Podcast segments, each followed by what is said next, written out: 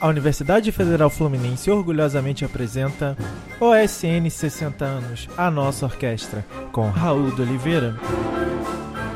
Salve, salve! Eu sou Raul de Oliveira, contrabaixista da Orquestra Sinfônica Nacional e pesquisador da história da nossa OSN. Aqui vamos comemorar esses 60 anos conversando com músicos, maestros e compositores que fizeram e fazem da OSN um verdadeiro patrimônio cultural brasileiro. Sejam todos muito bem-vindos ao podcast OSN 60 anos, a nossa orquestra.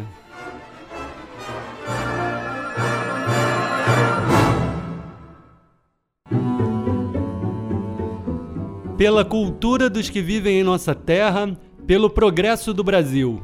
Norteado por esse lema, o médico e antropólogo Edgar Roquette Pinto e o astrônomo Henrique Morise fundaram em 20 de abril de 1923, a primeira emissora do país, então batizada Rádio Sociedade do Rio de Janeiro.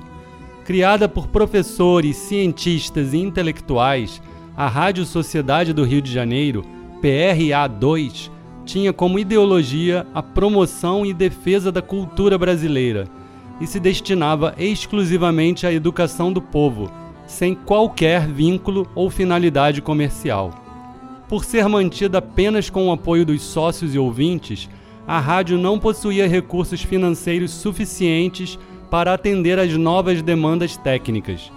Dessa forma, a solução encontrada foi a sua doação ao governo federal em 1936, originando a Rádio Ministério da Educação e Cultura, que, 35 anos depois, seria o berço da futura Orquestra Sinfônica Nacional.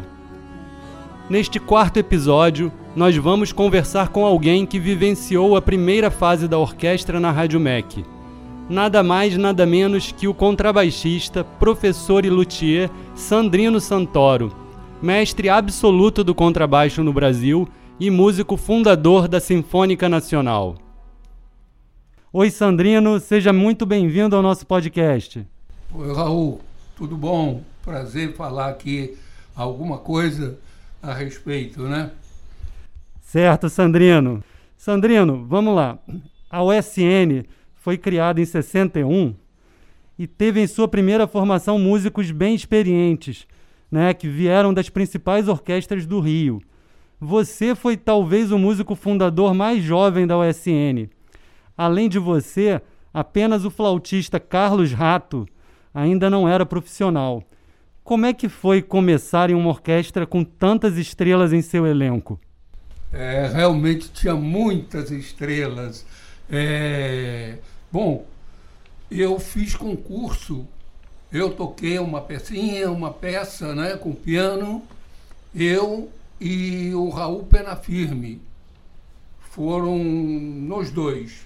Mas com uma fila enorme que tinha de, de baixistas de, de, primeira qualidade, né?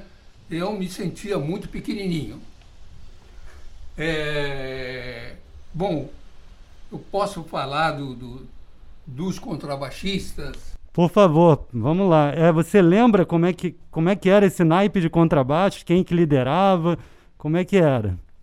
Lembro. Quem liderava era o Renato Sbragia, né? meu amigo de longa data, era Agostino Palha também, é, e tinha o Leonel é, Vidal, acho que é Pedro Vidal, Pedro Vidal. Eram os três. Eu era o último contrabaixista ali, né, pequenininho, com 23 anos. Então, é, para mim era muito difícil, mas eu fui em frente. Foi bem em frente, Sandrino. Não tem nada disso de pequenininho. Aliás, é aquela história, né? Dos últimos serão os primeiros. Bom, além desses músicos que você citou, também integravam o naipe original de, de contrabaixos o Dalmo Bonturi, o Geraldo Gomes, o Leonel Guimarães e o Norberto Pastore. E nas cordas também tinham inúmeros grandes músicos, como Francisco Corurro no violino, o Peter Dalsberg no cello, Jeza Kissling na viola. Isso, tinha o, o, todos os grandes da Sinfônica Brasileira, do Teatro Municipal. Foi um, um período realmente muito, muito, muito bom para todos, né? Quem ouvia a orquestra e os lugares onde a gente tocava, todos gostavam. Além, naturalmente, da, da própria Rádio Ministério de Educação e Cultura. Certo, certo. Sandrino, então, você está falando na Rádio MEC, né? A gente sabe que a USN esteve sediada na rádio em seus 20 primeiros anos. E, portanto, né, era uma orquestra de radiodifusão, pensada para gravar e difundir a música brasileira de concerto. Você pode nos falar um pouco sobre a dinâmica de ensaios e gravações? Como é que era esse dia a dia? Era muito bom, Raul. Era era no sexto andar da Rádio MEC, que tinha um espaço enorme, né? Então se gravava e mas tem um, um, detalhe importante depois depois passou para o quarto andar aí ficou mais difícil uh, ficaram mais difíceis as gravações né mas tem um, um fato importante que a Nacional começou a tocar na TV Globo. É, os concertos eram feitos lá às 10 horas da manhã. Foi um, assim uma época bastante é, boa, porque o Brasil inteiro ouvia música pela, pela televisão através da Sinfônica Nacional. Incrível isso. Eram os concertos para a juventude, né? Isso. Acho que eles ac aconteciam aos domingos de manhã, como isso, você falou. Aos domingos de manhã. É, os concertos para a juventude começaram em 65 e tiveram realmente muito sucesso ao popularizar a música de concerto através da televisão. Mas, Sandrino, voltando ainda para a Rádio MEC, ela tinha também vários conjuntos de câmara até já antes da própria criação da orquestra, como o trio, né, o quarteto de cordas, o colégio músico de música antiga e a orquestra de câmara.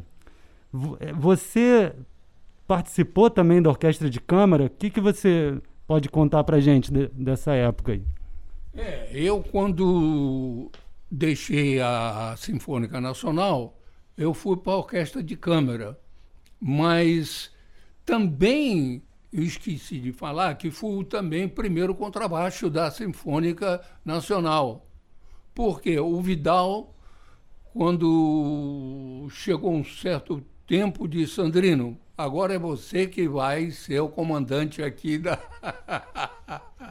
dos contrabaixos. Eu digo, tudo bem, Vidal, vamos ver, né?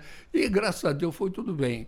Agora, naturalmente que a, a, a, a Rádio MEC tinha esses conjuntos todos, tinha quarteto, tinha trio, tinha coral também, e todos que vieram também da Rádio Nacional. A realidade foi essa. Entendi. Agora, falando sobre as gravações, você lembra de como eram feitas? Eram só gravações no, no estúdio, nos ensaios, ou também tinham concertos ao vivo gravados? aconteciam as duas formas? Como é que era isso? Nós tocávamos também no Teatro Municipal. Então, também é, é, eram gravadas. É, e quando as gravações eram na rádio, também né, se preparava né, uma semana, às vezes até mais de uma semana, porque fazer uma gravação dá trabalho, né? E, e depois se gravava muitas vezes tinha um pouco de público no sexto andar. Entendi. Ainda abria a possibilidade de, de, de um público assim. acompanhar. Isso. Muito bom.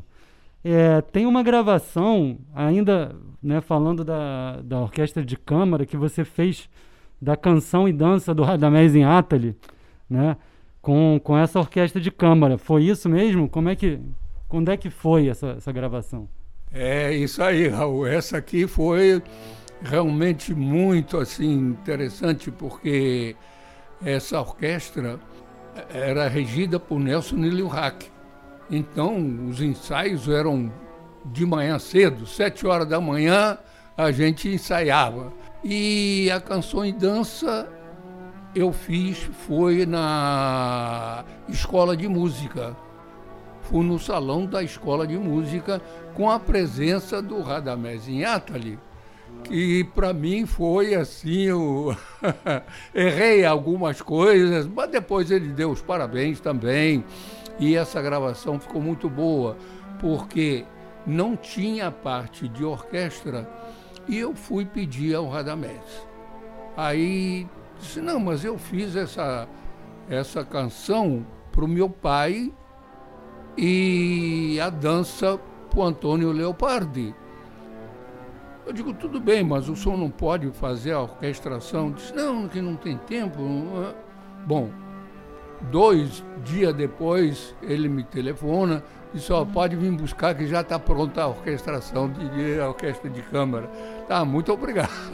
Olha só, que isso é, é um depoimento fundamental aqui para nossa história. Você gravando a música do Radamés, ele orquestrando especialmente para essa execução, estando na plateia, né? Deve ter sido um momento único.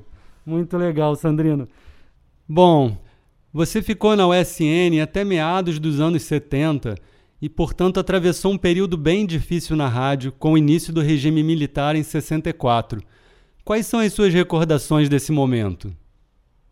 É, realmente foi um momento muito difícil, porque, inclusive, três colegas é, foram suspensos e perguntando a eles uh, algumas coisas que eu não sei como é que foi, mas depois de uma semana eles retornaram. Agora, ninguém podia falar nada. Você entrava na orquestra, afinava teu instrumento, não podia falar com colega nenhum, enfim, foi uma época muito difícil, Raul. Muito, muito, muito. É. A gente, a gente sabe pela, pelas, pelos relatos, né? E foi um, enfim, um início de um período de muita mudança né, negativa no, no país, né? Foi isso, esse agravamento desse período, endurecimento da, da ditadura, depois em 68. E os grupos culturais também sofreram muito, né? A orquestra ficou meio que estagnada, né? Deixaram de haver concursos, né? E, enfim, muito diferente daquele momento inicial de, de idealização da Sinfônica Nacional, de investimento. E como você disse, até colegas foram interrogados, né? E personalidades, né, Sandrino? Como o maestro e compositor José Siqueira, criador da Ordem dos Músicos do Brasil, né, um grande defensor da classe, da profissão de músico, ele simplesmente por sua luta e por também ter boas relações com os compositores soviéticos, olha só, ele chegou ao ponto de ser aposentado compulsoriamente do cargo de professor da UFRJ e até impedido de reger e executar suas composições. Então dá para imaginar o clima que devia pairar sobre a rádio naquela época. Enfim, Sandrino, você é talvez, ou com certeza, na minha opinião, o principal professor de contrabaixo no Brasil. Você realmente fundou uma escola de contrabaixo a partir da sua atuação como professor da UFRJ, formando incontáveis baixistas desde já os anos 70 músicos que vêm integrando os naipes de contrabaixos das maiores orquestras do Rio de Janeiro e do Brasil, e muitos deles também atuando como professores das principais universidades e escolas de música brasileira. Já são gerações e gerações de baixistas que têm em seu DNA a marca Santoro. Um de seus alunos mais destacados foi o nosso querido e saudoso Antônio Arzola que nos deixou precoce subitamente em janeiro desse ano. Ele era professor da Unirio, contrabaixista do Teatro Municipal, solista, camerista e um herdeiro direto dessa linhagem tão nobre de músicos e contrabaixistas que você nos possibilitou. Eu tive a sorte e o privilégio de ter sido aluno do Arzola e ao final da minha graduação ter me aperfeiçoado com você, Sandrino, bebendo diretamente dessa fonte única. Inclusive, no momento em que eu fiz o meu concurso para a Sinfônica Nacional, eu estava estudando com você. Né? Se eu estou aqui fazendo essa entrevista com você para a Sinfônica Nacional, eu devo isso diretamente a você e ao Arzola. O Arzola nunca foi músico da, da USN, mas hoje, no naipe da orquestra, a gente tem quatro baixistas que foram alunos do Arzola. Eu, a Lise Bastos, a Natália Terra e o Damo Shiva. Além do Cláudio Alves, que foi seu aluno, Sandrino. Ou seja, é uma escola, né? uma história forte, que segue forte e viva, sendo reverenciada e renovada a cada geração. Eu queria que você falasse um pouquinho sobre isso tudo, sobre o Arzola sobre como é olhar hoje para a USN e se reconhecer nela através de seus baixistas.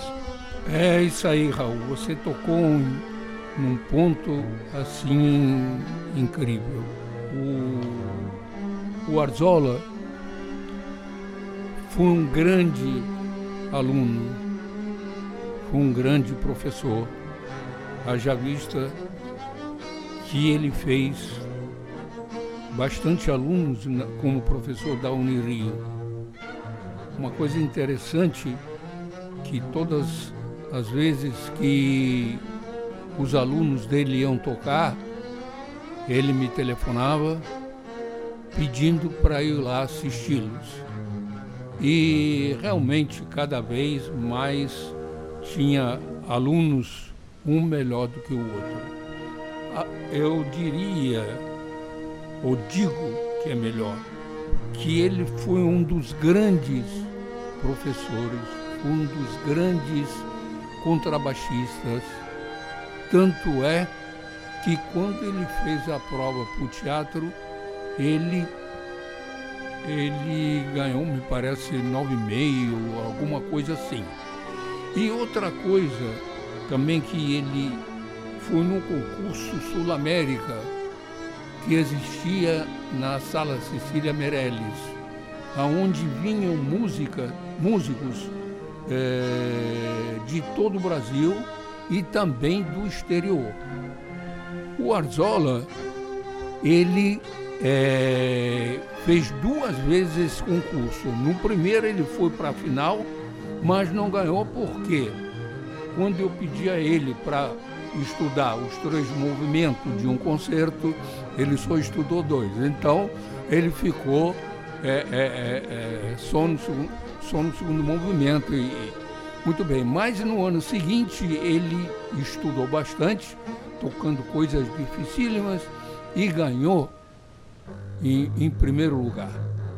Imagine vocês um contrabaixo é, ganhar de um cantor, ganhar de um violino, ganhar de um violoncelo, enfim.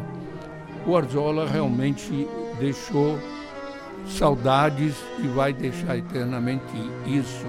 Na Sinfônica Nacional já tem uns quatro ou cinco alunos dele, né? E futuramente vão ter mais também, porque o Raul também, é, com o Spala, ele pode fazer também alunos. É, muito bonito teu teu depoimento, Sandrino. Muito emocionante, né? A gente que conviveu com ele diretamente sabe a importância desse músico, dessa, desse ser humano. E eu queria. É, a gente está num programa sobre a Sinfônica Nacional, mas é isso, né? O Arzola deixa é, a história dele através dos seus alunos na orquestra e, e eu aproveito também para falar dessa coisa muito especial que o contrabaixo tem e que você, Sandrino, pro, produziu, que é, é uma família.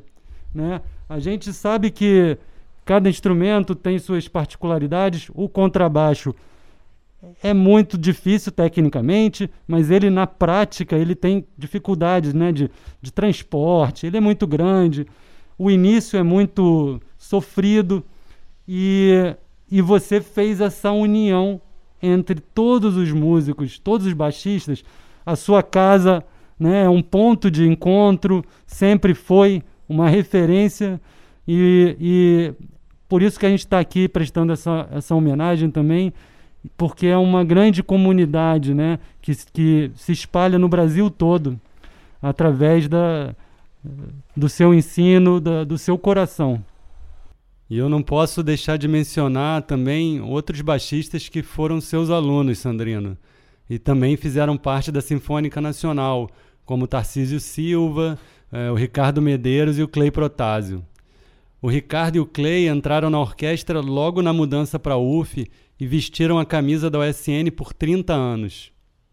Sandrino, no início do, do ano, desse ano de 2021, você participou do vídeo de abertura das comemorações dos 60 anos da USN, com as Baquianas Brasileiras número 7 do Vila Lobos, tocando virtualmente com o naipe atual da orquestra e com colegas da época da Rádio MEC como o clarinetista José Botelho e a flautista Odete Ernest Dias.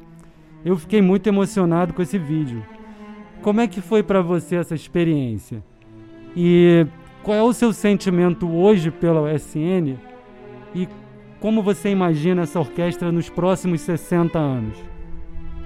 Com certeza ela vai ser melhor ainda do que é, porque todos que estão lá estão com, com boa vontade e, e, e, e de fazer o um, um melhor possível.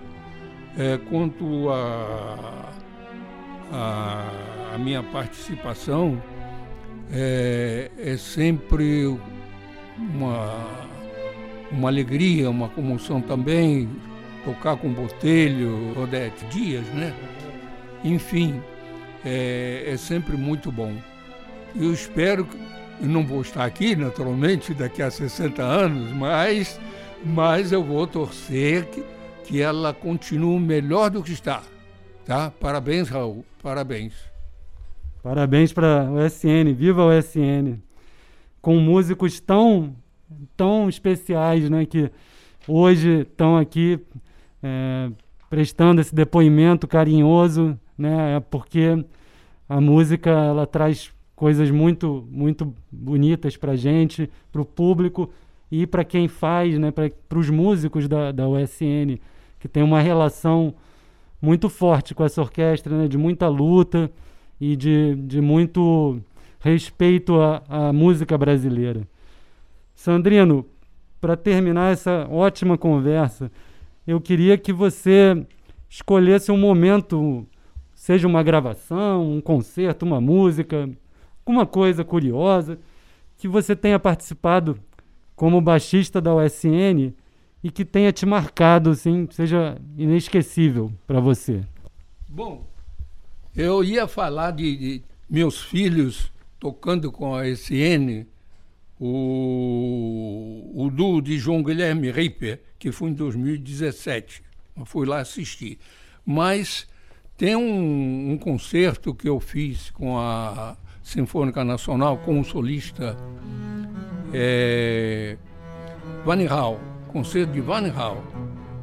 E esse concerto, quem tinha feito tinha sido um, um da Tchecoslováquia. Eu gostei tanto que eu fiz, então esse me deixou assim é, bastante feliz que foi tocado na TV Globo, né?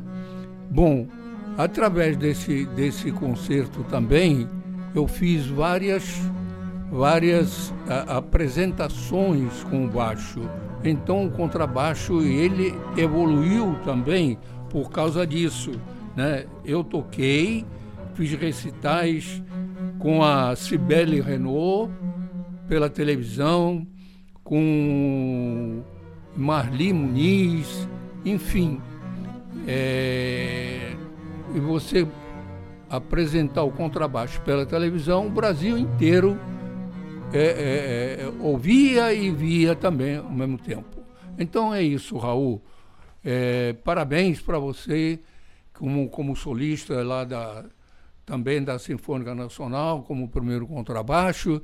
Né? Parabéns a toda a fila de lá e a todos os músicos. E vamos aguardar com ansiedade coisas melhores. Isso aí. A gente está aqui trabalhando para ser cada vez melhor e para manter, né, manter viva essa orquestra, todas as orquestras do Brasil, né, e com esse espírito de, de identidade também, de identidade nacional, né, de ensinar uh, os instrumentos, de colocar essa música que você falou muito da, né, do alcance da música da televisão, né, e a, a Sinfônica Nacional, ela tem realmente na sua história esse, esse papel de, de difusão da música brasileira. Ah, eu não posso esquecer de falar do Alceu Boquino, que foi realmente uma pessoa maravilhosa. Eu estou até arrepiado porque ele era um grande pianista, um grande maestro, um grande músico, tinha um ouvido absoluto. Uma vez nós fizemos uma brincadeira falei com os colegas, eu digo, olha, aonde tiver o ré, toca ré sustenido. Bom, aí nós tocamos, né? Acabou o ensaio, ele disse, momentinho, contrabaixistas, vocês erraram, vocês tocaram ré sustenido e não era, era ré B4. Pegou o naipe todo, muito bom. É, o Boquino, né, era, era fantástico mesmo. E Sandrino, foi muito bom você ter lembrado dele. Afinal, ele foi o maestro que realmente iniciou os trabalhos na USN, fez os primeiros ensaios, as primeiras gravações e foi quem mais regeu a orquestra em seus primeiros 20 anos.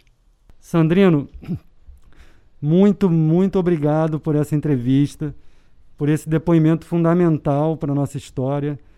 Obrigado por tudo, pela, pela sua trajetória, pelo seu amor pela música, pelos músicos brasileiros, pelos contrabaixistas, né, por fazer parte da, da, da formação de, de todos os baixistas e de estar tá ali no, no, no, núcleo da Sinfônica Nacional. Você é a, a memória da orquestra viva.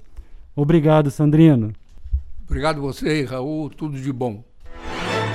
No próximo episódio, o quinto do nosso podcast, vamos receber duas estrelas da USN de uma só vez: Odete e Andréia Ernest Dias, mãe e filha, mestras da flauta brasileira, unidas pelo amor à música e à Sinfônica Nacional. Fortes emoções nos aguardam. Espero vocês! OSN 60 anos, a nossa orquestra tem pesquisa, roteiro e apresentação de Raul de Oliveira. Edição, sonorização e locução, Luiz Felipe Ferreira. Curadoria da Comissão Artística e do Grupo de Mídias da Orquestra Sinfônica Nacional e supervisão do Centro de Arte da Universidade Federal Fluminense. E não deixe de acompanhar as nossas redes sociais: Facebook, Instagram e YouTube.